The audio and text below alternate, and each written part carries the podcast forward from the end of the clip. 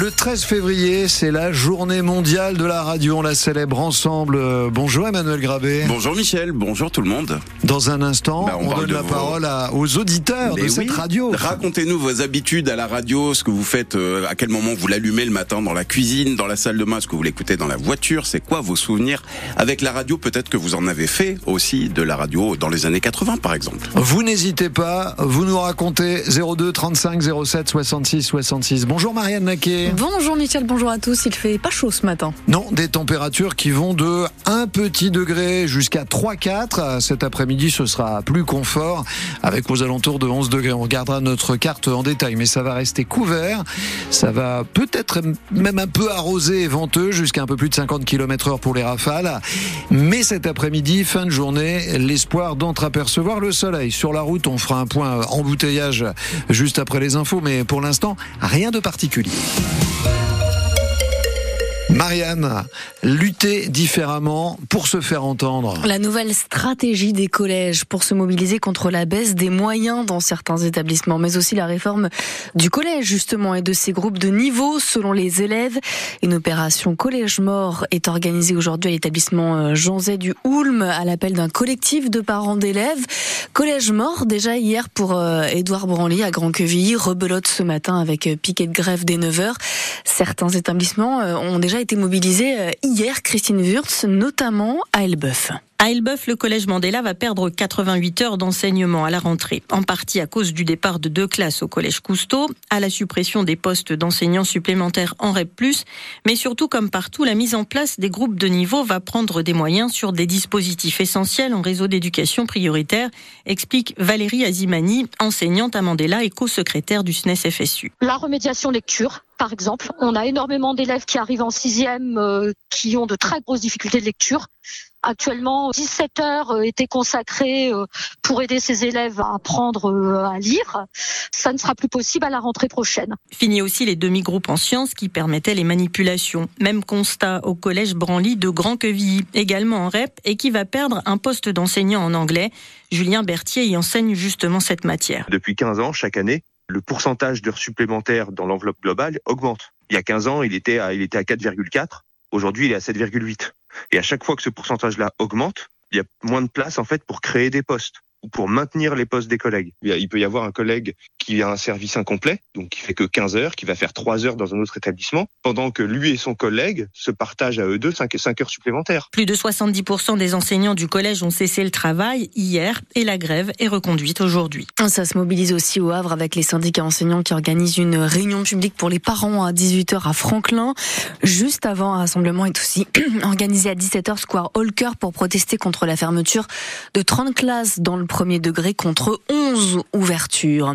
Y aura-t-il des annonces après la rencontre cet après-midi entre Gabriel Attal et les deux principaux syndicats agricoles, la FNSEA et les jeunes agriculteurs, une dizaine de jours après les mesures présentées, l'arrêt du plan Ecofito sur les pesticides ou encore la simplification des démarches administratives.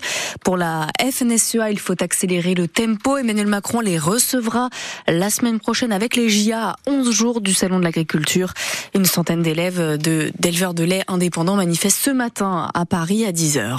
Plus de violences conjugales, plus de violences dans les familles, dans l'heure. Avec plus d'enfants victimes, bilan de la délinquance dans le département en 2023 en hausse, avec des atteintes aux biens comme euh, des vols hein, de 3%, des cambriolages qui augmentent aussi de 11%.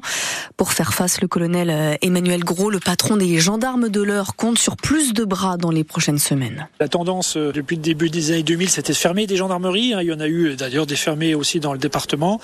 Et puis là, trois nouvelles brigades qui seront ouvertes euh, dès 2024 euh, à Passy-sur-Eure, euh, la brigade de la vallée de Landel, hein, qui ouvrira ses portes au sortir de l'été, Saint-Sébastien de Morsan dès 2025 et du côté de Romilly-sur-Andel en 2026. Donc 22 gendarmes supplémentaires qui viendront renforcer la sécurité et évidemment à la fois dans le domaine de la présence de voies publiques, mais aussi dans la conduite des enquêtes judiciaires. Donc oui, c'est assez inédit, c'est assez historique et c'est évidemment de nature à, encore améliorer la sécurité euh, des Euroises et des Eurois. Les gendarmes et les policiers au roi ont passé près de 675 000 heures sur la voie publique dans l'heure, soit 3% de plus qu'en 2022. Elles sont accusées d'avoir euh, insulté, frappé et obligé une lycéenne à se dénuder en pleine rue. Tout ça en la filmant. Cinq adolescentes âgées de 15 à 16 ans sont jugées aujourd'hui devant le tribunal pour enfants du Havre à huis clos.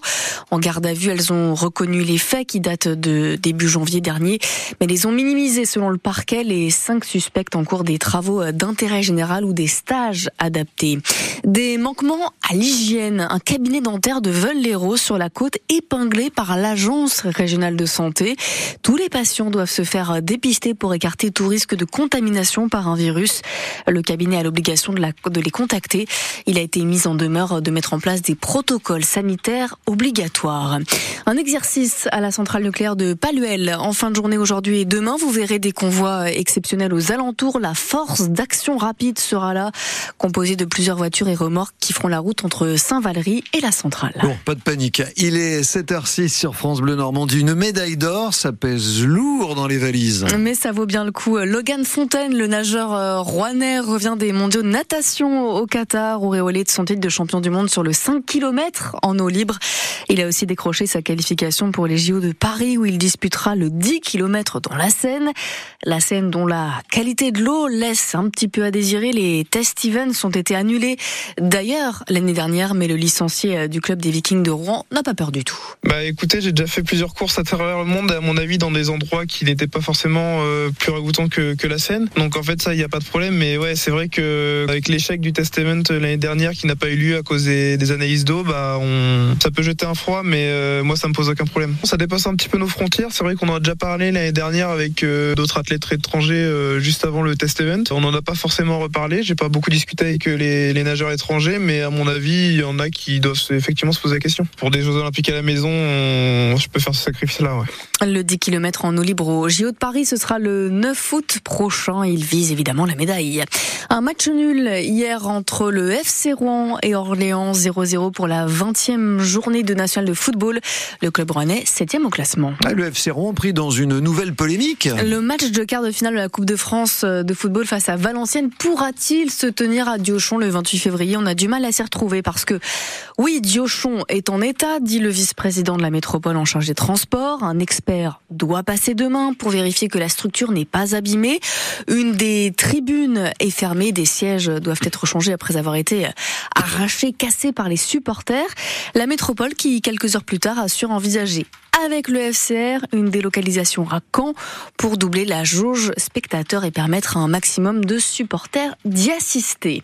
Du changement au club de rugby de Rouen, Philippe Marty devient le nouveau président nommé par le principal actionnaire. Il remplace Éric Leroy qui va se concentrer sur tout ce qui est euh, administratif et commercial. Un bouleversement pour redonner du souffle au RNR, un dernier au classement à égalité avec Biarritz sans Pro D2.